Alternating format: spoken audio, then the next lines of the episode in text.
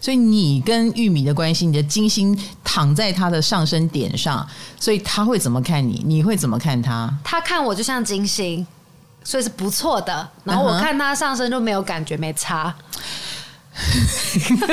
公司没笑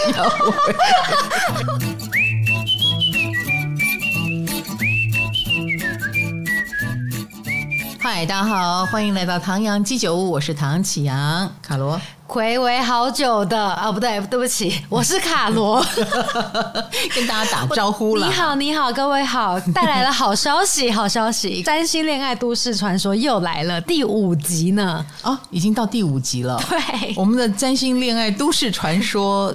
前四集都讲什么？其实我也是去翻了好久，记忆久远。对，哦，原来已经到第五集哦。那那之前讲的是，而且我们讲的是很刁钻的东西，哦、大家都能好好消化。啊，那样对，所以我们意识到了我们的读者、我们的听众，我、嗯、我们有意识到我们的听众求知若渴，嗯，就是想要更深入的去了解人际关系，尤其是恋爱关系的这些 mega。哦，所以我们都市传说就一路做下去，呃，做过什么月亮跟金星同星座是不是？对，也有月亮跟月亮同星座哦。男生用金星谈恋爱，女生用火星谈恋爱，以及呃什么我的金星跟你的火星一样啊，我们就会有什么肉体上的交融。情欲上很合之类的，别这么说，应该生活上也会很合哦。嗯，连情欲都能很合，生活上就因为金星又跟价值观有关嘛，嗯、所以他们彼此的价值观不能说能够契合一样，不不可能。嗯、但是，哎，你虽然跟我不一样，但我愿意随着你学习看看。嗯，哎，他们就会产生这种效果，而不是排斥，而不是讨厌。所以。他们在生活当中也可能可以创造出一些什么来。哦，嗯，可以一起恋爱，也可能可以一起工作，嗯、可能也可以创造出不错的成绩。嗯，原来，那我们今天就来到第五集，没错，大家有兴趣的话可以回去听我们前四集，真的都很精彩。卡罗说，所以我才要做 爱情。都会传说这个主题，我说不是因为你没有找到男朋友吗？不是，我们都做了那么多集都没找到，所以真真的不是因为这个。再做也差不差这一集。好的，好，都市传说是什么呢？第一个，我又收集到了一个、嗯、同星座谈恋爱不是大好就大坏。嗯。因为就像照镜子一样，嗯，对，我是有看到有有这个传说没有错，真的，哦，嗯，我看到有呃坏的惨案的分享是天平跟天平交往过，然后他那个网友就说他发誓此生不再跟天平交往，因为两个人就一直换位思考，你以为很顺吗？但但没有，反而是有点裹足不前，就是。卡住他们两个，对，到底是要听我的还是听你的？听我的的话，我就是听你的啊；啊听你的话，你又听我的 啊，不就听我的了吗？你在饶舌吗？听你的，听我的，要听我的，听你的。你看，所以天平跟天平自己都倒胃口了。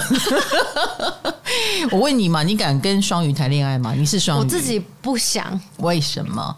因为我很受不了双鱼的优柔寡断跟玻璃心，然后我光想到我要再跟另外一个很玻璃心的人恋爱，那我就 你会把自己的一个对这个星座的投射投射到对方身上，你觉得他就是这样子？会，而且我会投射我这个星座的缺点在对方身上。那万一他是一个很干脆的双鱼呢？表现出完全没有双鱼的你的幻想的那些缺点，嗯、你就不排斥跟同星座谈恋爱了。哦，你说的意思是我认识他的时候，我可能不知道他是什么星座。对对对，对，对，哦，然后事后才会说，哦，其实我是双鱼座，看不出来耶，这样子。我自己个人的经验哈，我只有跟天蝎座谈过一次恋爱，嗯、一个天蝎座。如何喜欢吗？嗯、呃，你要说，就我的经验就是大坏啊，所以。你刚刚还若有所思的问我，好像我刚刚想说，我是不是答错了什么的？没有没有没有，我的经验就是大坏，我也没有第二次的经验了。所以呃呃，大好这件事情我可以理解啦，因为但是我也不觉得就是因为你的大好一定是因为你同星座，嗯，哎，我不觉得。所以所谓的同星座大好大坏，应该说同星座也是一种组合。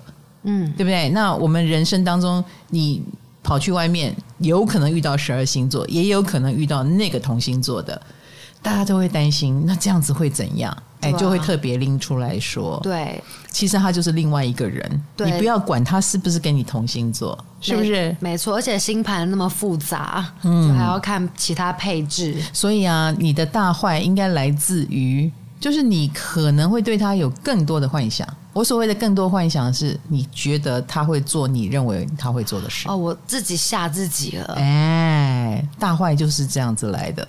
然后他如果呃有任何纠结，你也觉得你蛮懂那个纠结的。哦，那那个纠结，如果是你，你可能会倾向放弃，你也会觉得他应该也会很快放弃吧？哦，是不是？我先贴他标签了。是的，因为他跟你同星座，所以你就会预先贴他标签。我先问问每一个人，如果你能不贴那个人标签，你再去谈这个恋爱，嗯，哎，这样比较公平。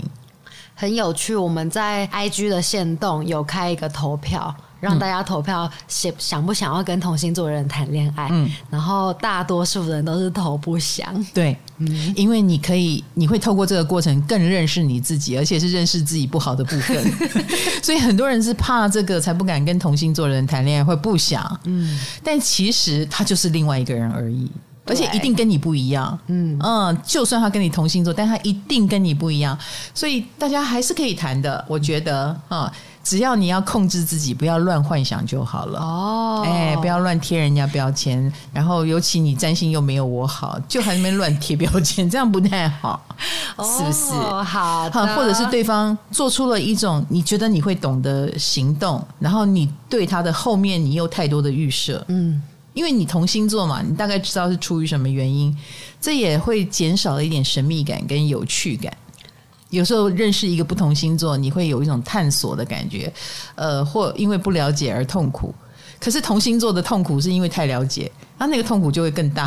哦、我觉得，而且好像，而而且好像没有改进的空间，会自己吓自己。嗯嗯，因为你觉得自己没救了嘛，所以你也会觉得他没救。听起来很，因为很多网友的确反应就是哦，狮子座被自己的控制狂吓到，或是处女座觉得自己很难很难搞，所以。大家都是先从自己为出发，没错没错。所以如果你要练手，还是去找不同星座练练看。等你勇于面对自己的时候，你再来找同星座。嗯、不过有时候缘分很奇妙，也不是你要找就能找，对，对不对？缘分就安排同星座给你，好吧？那就先来照个镜子，照照自己的心魔吧。嗯嗯，加油啊！嗯、那对宫也是一样意思吗？对宫那就是另外一个不同的星座。哦，哎，所以如果遇到对宫，尤其是对宫，他一定跟你不一样啊。嗯，哎，什么都跟你完全不同。所以初次见面不是一见钟情，就是互相排斥、互相讨厌。嗯，一定的。哦，嗯，所谓的一见钟情，应该是，嗯，不，也不能说抓交替。什么意思？有时候人们就是很喜欢去撞个墙。嗯。想要来一点不一样的，那个时候你就会被那个不同星座的人吸引，对面星座的人吸引，因为他一定什么都跟你不一样。对啊，比如说人生观、价值观，嗯，你你被感情，比如说我是天蝎，我遇到一个金牛，我被感情那个情感驱动的时候，对方是很务实的回答，然后那个时候你就有一种被泼冷水的感觉，因为它是另外一套系统，另外一套价值观，嗯。那我们当我们生命当中渴求另一种观点的时候，我们就可能会遇到一个对宫星座。哦，命运的安排、嗯、是的，让你开眼界，然后你会对他的泼冷水特别有感觉。应该这么说，就是不是泼冷水，不是说对面星座就泼冷水，而是对面星座提供了一个你从来没想过的观点。嗯嗯。我一个朋友，他就说，呃，他是天蝎，然后他遇到一个金牛，那个时候他们爱的火热，嗯，但是呢，那个金牛座的前女友怀孕了，嗯，然后可是那个金牛说，我跟他其实已经过去，我跟你才是真爱，他们都是未婚哈，还在谈恋爱。那天蝎就说，那你就要跟他说分手。他说，可是她怀孕了，这样好了，那个金牛就提出了一个务实的方案，我不忍心。不要让他把孩子生下来，但是我可以答应你，我不要跟他结婚。然后当他孩子满月，我就跟他分手。超莫名其妙的，而且在一起的时候前女友怀孕是什么意思？他然后他还说他已经跟跟他过去了。呃，后来他怎么说呢？他就说他就说呃，是因为那个前女友很爱他，所以硬要怀。他在他那一次关键的那一次，他是被迫的啊，嗯、渣男语录。对啊，所以一个天蝎座就觉得，哎，我好像看到一个新世界。嗯，怎么会有人是这样子在想事情的？对啊，你不爱他，你怎么还能跟他做？然后你你你，她怀孕了，然后你还要跟我交往，嗯，然后你还告诉我谈条件，对，那个条件是等他生下来一个月。啊，你跟你在跟他分手，所以那个天蝎座就觉得哦，开了眼界了，拜、对啊，对呀、啊，这个这个是蛮有趣的。我要讲的就是你会看到另外一个系统，嗯，嗯，跟你完全不同。所以你要说他被泼冷水吗？也有那么一点。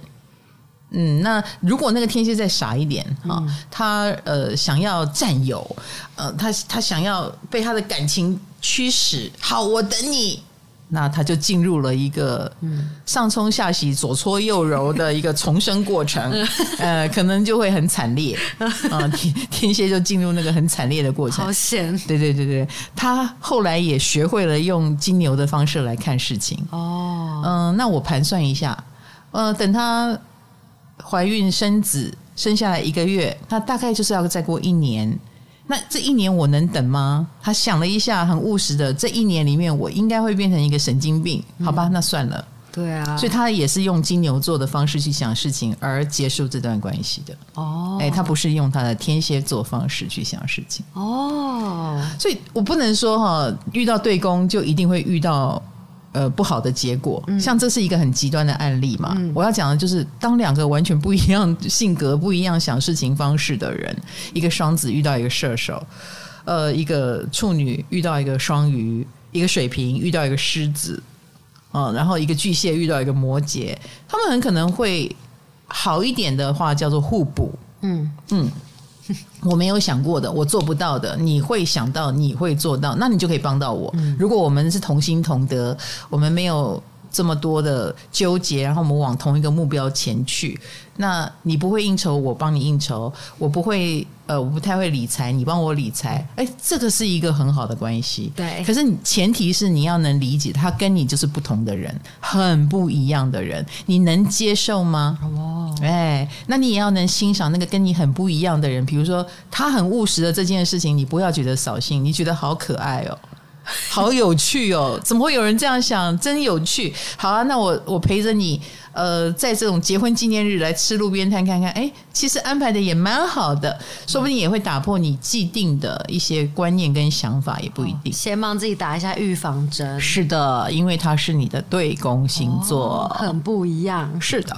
好，再来还有没有都市传说？再来都市传说最常被说到的。月亮天蝎难道都喜欢爱的轰轰烈烈吗？虐恋不是只有月亮天蝎 哦，哦，其实 洋洋洒洒一堆。但是，但是，呃，我觉得月亮的确更身不由己一点。哦，嗯，月月亮吗？还是月天蝎？首先，月亮天蝎就是一个弱势位。哦。所以你要讲的应该是月亮弱势位的人，是不是就喜欢虐恋？哦，弱势位，另外一个 摩羯。但是我不觉得摩羯喜欢虐恋，摩羯喜欢苦恋。哦，所以你看啊，月亮是一个让人有安全感的位置。嗯，但是月亮在弱势位的人，让自己没有安全感。嗯，呃，月天蝎没有安全感，他会把自己置于危险当中。嗯。哎，虐恋是不是很没有安全感？对，嗯，好，那土星月亮在摩羯就苦恋，嗯，你会把自己置于比较辛苦的状况之中，都是自己找的。比如说，这个恋爱当中带有一种责任的意味，你得帮他办什么事情。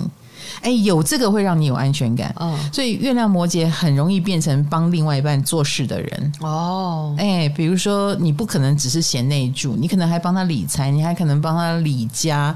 我遇过一个月亮摩羯，他的先生是很有钱的哦，嗯、但是他的先生就会遇到哦，因为太有钱的人就会有什么政治的危险性啦，哦，谁上场了你就起，谁下台了你就下，就有危险啊、哦，很可能会被查抄啦、查封啦。他就在他的先生遇到这种事的时候，成为了那个最好的贤内助，发挥了他的大能哦，哎，他就帮他什么。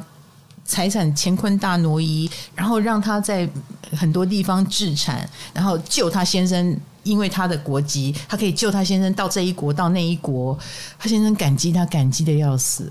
但他们的关系就很像同事，对啊，所以我们说这个恋就不是那么的有趣，他比较像工作上的伙伴，就苦恋哦。哎，他们后来没事了。嗯，他就看他先生不顺眼了，有事的时候共患难，所以他们喜欢共患难的恋爱哦。土那个月亮弱势位的人，嗯，那我们刚刚提到的虐恋，那就是月亮天蝎。嗯，好，那月亮天蝎的确很容易遇到虐恋，死去活来，嗯、或者是找麻烦给自己。嗯，哎，很妙哦。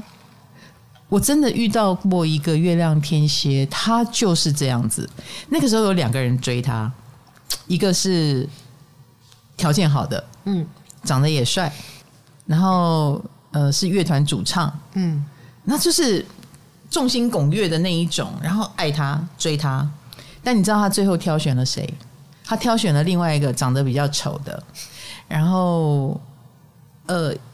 很爱他，爱他到让你打让你骂也没关系。然后这个月亮天蝎觉得哇，这样都逼不走你，你比较让我有安全感。那这个他就他就跟这个比较跟他不相配的人在一起了。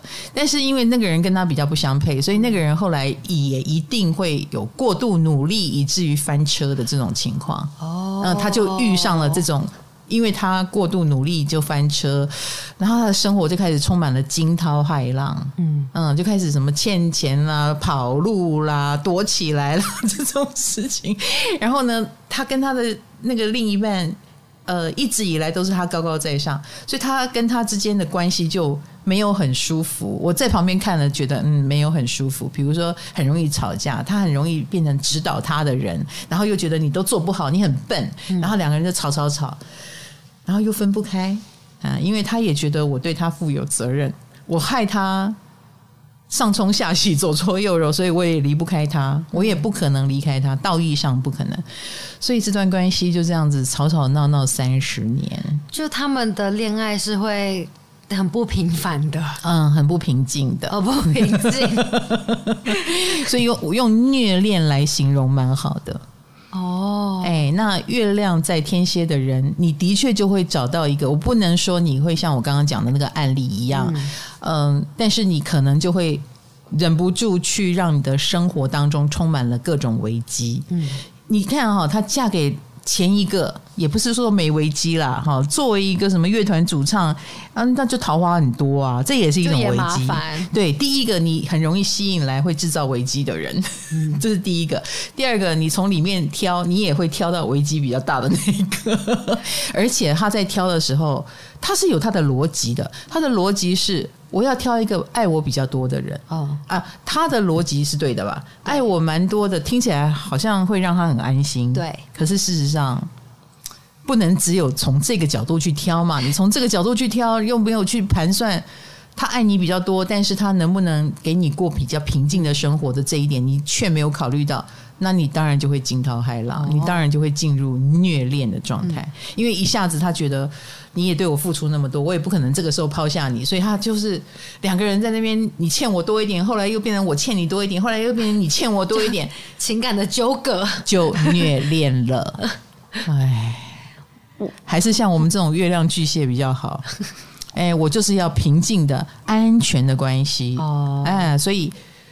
不安全，赶快闪！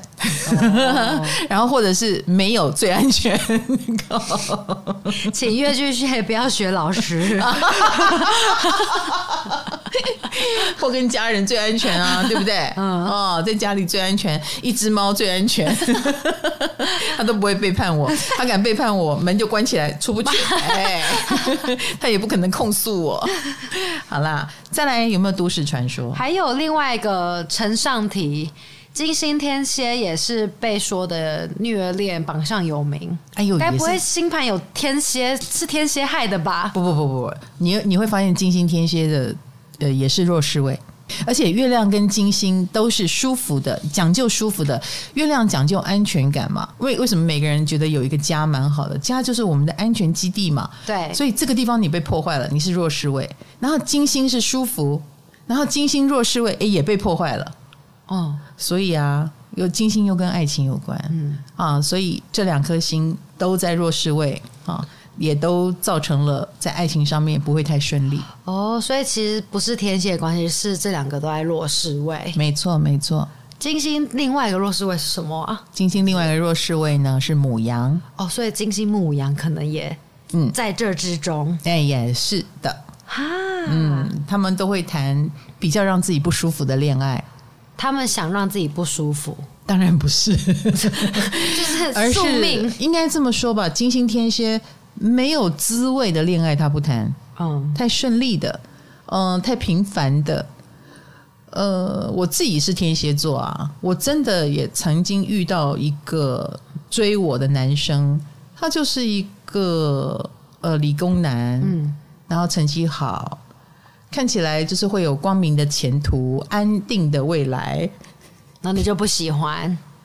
很无趣啊。我 我看到有人说什么金星天蝎很喜欢主动的卷入一些腥风血雨，有有一点点，就是我们刚刚讲的无趣就很明显，然后那个无趣就会让我哇哦。呃，我要过这样的生活吗？人生只是为了平平安安的过每一天吗？嗯嗯，我喜欢挑战吧。我觉得天蝎喜欢挑战。他、嗯、幸好我后来把这个能力都用在了我的工作上，所以我的工作有点不稳定。哦，我的工作像接案一样在家里，是的，是的，随时都要我表现得更好，我才能够一直在线上。我在所谓的变动性很大的演艺圈，然后我又是只是个老师，嗯啊，所谓的名嘴，有些节目收了，你就没有舞台了，那我就要替自己想办法再闯出一个舞台。这是一个非常动荡、没有安全感的世界。所以我在里面反而活得很好。我们可以选择化解了，就像刚刚月天蝎跟金天蝎，是我们可以选择把能量不要用在感情上，我们用在别的地方是用在职场上也可以啊。比如说你就是接案，哦、然后有一顿没一顿，这个反而能够刺激我们更努力，表现更好，让那个有一顿没一顿的所谓的自由业接案，反而接的比别人更多，赚的比正职的人更多。哦，所以我们这种人就是不适合当公务员了。哦，哎，也不适合嫁公务员啦。讲穿了就是这样啊。Oh. 所谓的安定一眼到头，然后什么退休生活已经写在这里了，你只要活到那一岁就好了。嗯，嗯，这个可能都是跟这些月亮弱势位、金星弱势位的人无关。原来，嗯，原来有一点得到启发。对，好，那我还看到一个金星天蝎比较特别的，嗯，我还看到说，如果金星天蝎的太阳星座比较阳性的话。他就是在爱情中比较霸气，会，嗯，占有欲强，然后也很乐于表现那个占有欲。比如说，一定要强迫你跟他同框晒一张照片，然后我就见过一个金星天蝎，哦、很喜欢我老公这个，我老公那个，然后那个照片就一直拍一直拍，所有的人都知道她老公，但她老公从来没晒过她。老公觉得要晒不晒都可以，可是这个金星天蝎。我觉得他越晒越表现出他的占有欲，呃，可能有点不安全感吧。哦，是很强势哎，他们有一点，有一点，哦、有一点，很很像小狗撒尿画地盘的概念。哦，这是我的，嗯，哎，你别碰，你别抢，它就是我的。好，再来，还有，再来一个，嗯、我觉得很复杂的。好，都市传说。对，我相信听众们可以接受的，就是我的金星星座跟对方的月亮啊，或是上升同星座的话。对方会觉得我超可爱、超迷人，有这说法吗？我先举例哦。好哦，我是金星双鱼，嗯，然后玉米是上升双鱼，嗯，他就觉得我很可爱又迷人。你让玉米觉得你很可爱有用吗？对，是没有用啊，没屁用。但是这个说法，这这个可以佐证吗？还有，你确定玉米觉得你很可爱吗？我有，我有问过他，啊、真的、哦，他没说。但我觉得从他的那个肢体语言，哦，他没说、啊，他没说。但是真的有这个说法啦！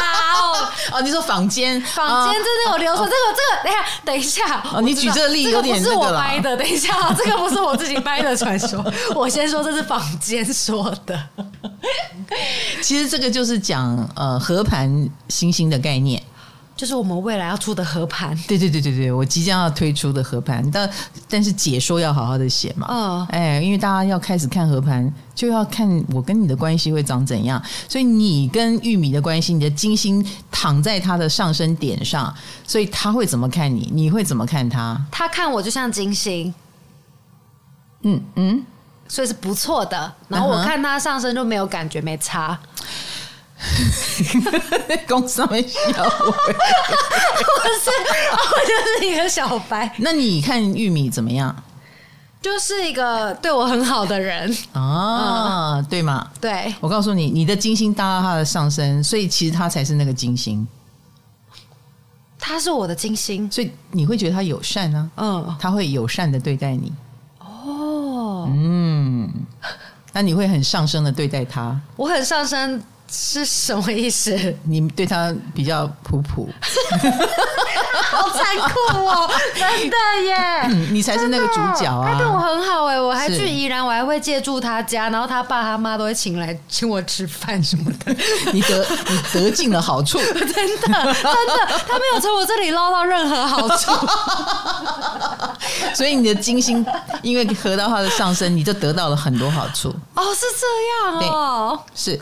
你是那个得好处的人，所以那那为什么你能从他身上得好处？那就像你说的，他觉得你可爱啊，嗯嗯，他喜欢亲近你啊，所以我说能量交换嘛，你的金星碰到了他的上升，所以其实你是担任上升的那个人，他是担任金星的那个人，很复杂吧？对，真的很复杂哎。没有，就是交换过去而已。哦，难怪你之前说什么什么男男生用金星谈恋爱，女生用火星什么的。嗯，所以我们想要呃欣赏我们的人，认同我们的人，你的金星在哪里，就赶快找出来。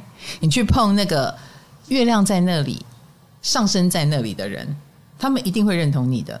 所以我我去找月亮双鱼跟上升双鱼，他们都会对我很好，对，也会认同你。因为看得懂你的好，哎、欸，这资讯很有用哎，是啊，我 要记下来。啊、所以未来合盘，我们如果要让别人，就是帮别人，呃，就是拉红线，嗯，哎、欸，这也很好用，嗯嗯啊、呃，这个就会拉到对的红线，你真的是红娘了耶，呀呀！但是呃，也要注意坏的心不要搭到。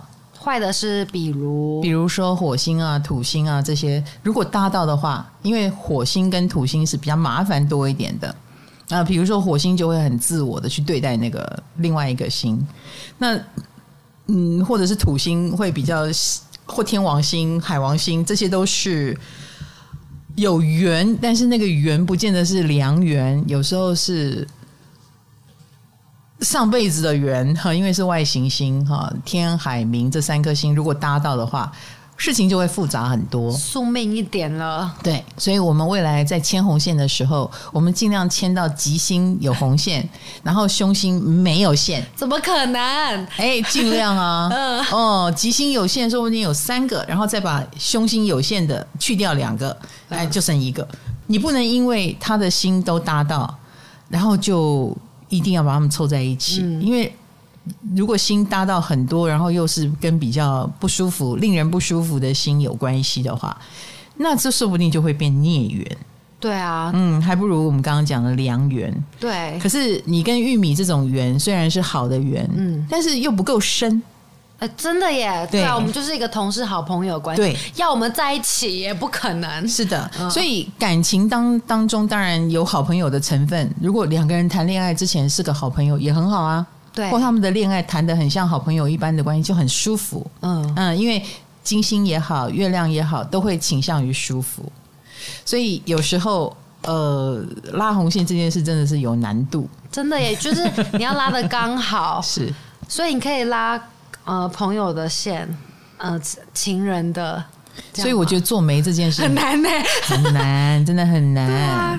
而且说不定啊，芸芸众生，十几亿人口，哈，数十亿人口里面，就有三个跟你很搭，真的很搭，都没有凶星，只有吉星。可是有一个在非洲，另一个只有两岁，你要吗？哎、欸，我觉得老师，我们这个软体要卖五千块，五万块也买。这你懂我的意思啊？呃，而且你放眼望去，身边更多的就是虐恋啦，或谈恋爱不顺啦，嗯、所以我觉得这都是人生经验啦。对啦，你也不要幻想说有一个有一个软体可以帮你打找到一个完美的一百分的，简直是不可能。而且真找到这样的对象，请问你来地球干嘛？对，就无聊了，你就没有经验了、哦。好，我去找这个人谈恋爱，就这样，说不定就是无趣的那个人 跟你最配，可能会很稳定，这样就是很稳定。你要吗？有的人就是来累积人生经验值。哈，好，所以我一直在想，我这套软体应该是给已经找到人的人用。嗯、你已经找到人了，你再去看你们哪里对到哪里是是，然后是可以去。解的吗？哎，是可以去解。就是如果我们现在很不好，可是你有告诉我哦要怎么做，或是对可以怎么办？是你已经遇到这个人了，你对他有感觉，那就是一个功课来了。哦，那我让你知道这是一个什么样的功课，哦，你会做的比较快一点。哦，比如说，呃，你会让你粉身碎骨，你也可以决定不要粉身碎骨，哦，或。粉一部分的骨，把你的胆结石弄弄掉，听起来不错，对不对？对，啊，我们用正向一点的角度来看待我们人生当中的经验，所以人生在世，说不定围绕在你身边的都是不对的。然后你又非得谈一个恋爱，你也要你也要试试看。有一些恋爱就是一开始很吸引你，之后就开始问题重重。哎，真的，如果我我现在有对象，嗯、然后我用这个软软体解出来，发现我们超不合。那我会很受伤吗？不会啦，我不会告诉你超不合。哎，讲的好像我们已经有这个软体，对，没有，并没有，我还没 没有业配，这是一个，对对对，这是一个理想中架空的。我理想中有，然后等下就连名字叫什么都想出来。对，你好认真的想使用这个软体，真的耶，还说五千块，哎，五万块，没有，我不是上帝哈，我不是上帝，我们能做的就是。你要是遇到人了啊，你好奇你的星盘对应怎么样？我希望我的文字可以给你一些解答或解读。哎、嗯，我能做到这一点就不错了。嗯，那至于那个修行哈，那个已经这样了，你该怎么处理？哎，这是修行在个人。嗯嗯，你做能做的就是自我提升。整件事情越困难，越能帮助你成为更好的人，嗯，而不是把你打败，变成一个死掉的人，不行哈。我们一定要让自己成为更好的人哦。但这软体还没有发明，谢谢。可是老师，你会自己手动去，就是会啊。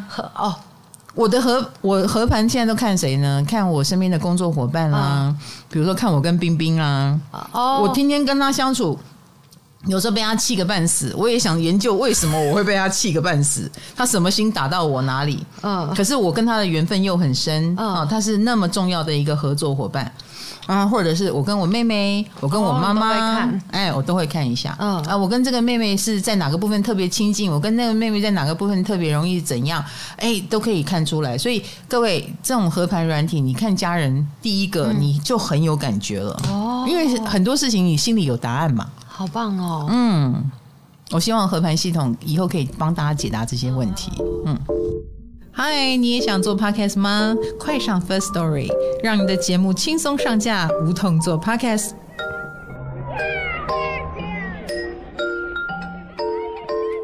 那老师刚刚说金星嘛，嗯，跟恋爱有关。那我可以这样说吗？我的金星只要跟对方任何一个星有一样的话，我们就是有感情上面的羁绊吗？嗯、呃，你的金星碰触到对方任何一个啊，任何一个，那对方就会有金星的反应。可是你就是碰到的那一个星的反应，比如说他的土星碰到你，你就是那个土星。哦，我对他是不好的。对，哦，那你有可能是让这个感情进行不下去的人。我给他压力，是，所以。碰到你呃，你碰到的他的心必须是好的心。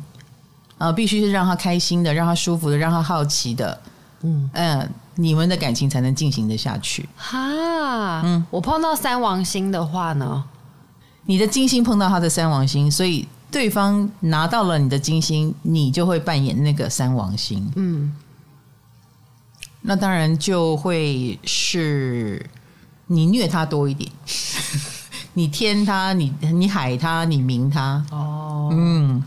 原来好复杂，哎，那就变成虐恋了，真的好复杂啊，有一点小复杂哈。对啊，不过没有关系啦，占星学就是这一点很有趣嘛。嗯，那那那个天海冥，如果你的金星碰到他的天海明，那就表示你们很有缘分啊。嗯，这个缘分可能是有点像是上辈子种下的。嗯，哎，我不会，我如果要帮你拉红线，我不会拉这一种，因为这种不用我拉。哦，你看的，哎，你们看到，你们自然就会很有深刻的爱恨情仇在里面。哦、对，有比较深，因为金星是一个舒服的星，但天海明不是。嗯嗯，那天海明就会有一种莫名的吸引力。他可能大你十五岁、二十岁，但但他还是很想靠近你，或他明明就是你的老师，你们是师生恋不可以的，可是他就偏偏对你另眼相看之类的。这种天海明就是常常会引发这种很特别的剧情，好可怕，有点可怕啊、哦！嗯、如果你的生命经验还不够，是最好不要拉这种线。所以，如果我要当红娘，我不会拉这种给你。你最想拉哪种？这是陷阱题吗？就是月亮、金星、哦、水星这种，可是这种又很舒服的，又很可能只就很容易成为好朋友而已。啊，太舒服又会变朋友。是啊，那合相的力量又最大。嗯嗯，那顺畅相位次之，那那个最大就是会很有缘啦。嗯，所以我会让一些很。我我如果我要做，我应该会让很有缘的人凑在一起，大家很开心哦。哎，那至于能不能发展恋情，就不敢说。嗯，因为真的要发展恋情，有时候是靠那个虐的部分来的。哦、嗯，那我，我提升生命经验来的。嗯，我下次可以拿五个男人的星盘，然后给老师。那就 费用 费用很贵哦。如果不是用软体拿给我，费用很贵哦。手手指给你，而且我是一个不专心的人，我可能会眼花哦。如果不是靠系统算，我自己会眼花。错，全程虐恋的好，你敢相信我，我就帮你看啊。算了，不要了。好了，开玩笑了。好，我们有很多的都市传说了，但是学占星的人哦，我觉得如果你会对占星有兴趣，你应该跟我很像，我们都很想掌控命运，嗯，我们很希望自己的命运尽量往对的方向前进，而不是错的，然后往好的方向前进，而不是累的，对不对？对，好，所以这些呃，透过我们的节目一点一滴哈，希望大家能够。谨记在心吧，有时候不能阻止你谈虐恋，或不能阻止你被不那么适合你的人吸引啊，或有时候我们明知山有虎，偏向虎山行，对不对？这还是跟每个人个性有关。嗯、可是如果这些都市传说有打到你哈，你的确被这个同星座的人吸引，你的确被你的太阳、你的金星落到他的上升，然后你们产生了什么样的关系？那我也希望有解答到你的疑惑。嗯，好，我们的都市传说啊，未来还会搜集更多，也欢迎大家来信。告诉我你听到的都市传说是什么，然后我们就来一一解答喽。然后当然也期待我的系统早一点做出来跟发明。真的，我好期待哦！老师，我愿意当第一个白老鼠，你可以先把我输入进去。这个系统要卖贵一点，嗯，我可能会写的要死要活，以及被你被你期待，我的压力值又多了，要多收一百块。期待值的部分，对对对对对，给我压力就要多收你。一百块，好了，唐阳鸡酒屋，哎，我的责任越来越重了哦，但是商机也越来越多了。我们下次的话题就是都市传说还有什么呢？希望 希望卡罗搜集得到，不然这个系列都要停在第五集了。好了，我们下次见，拜拜，拜拜。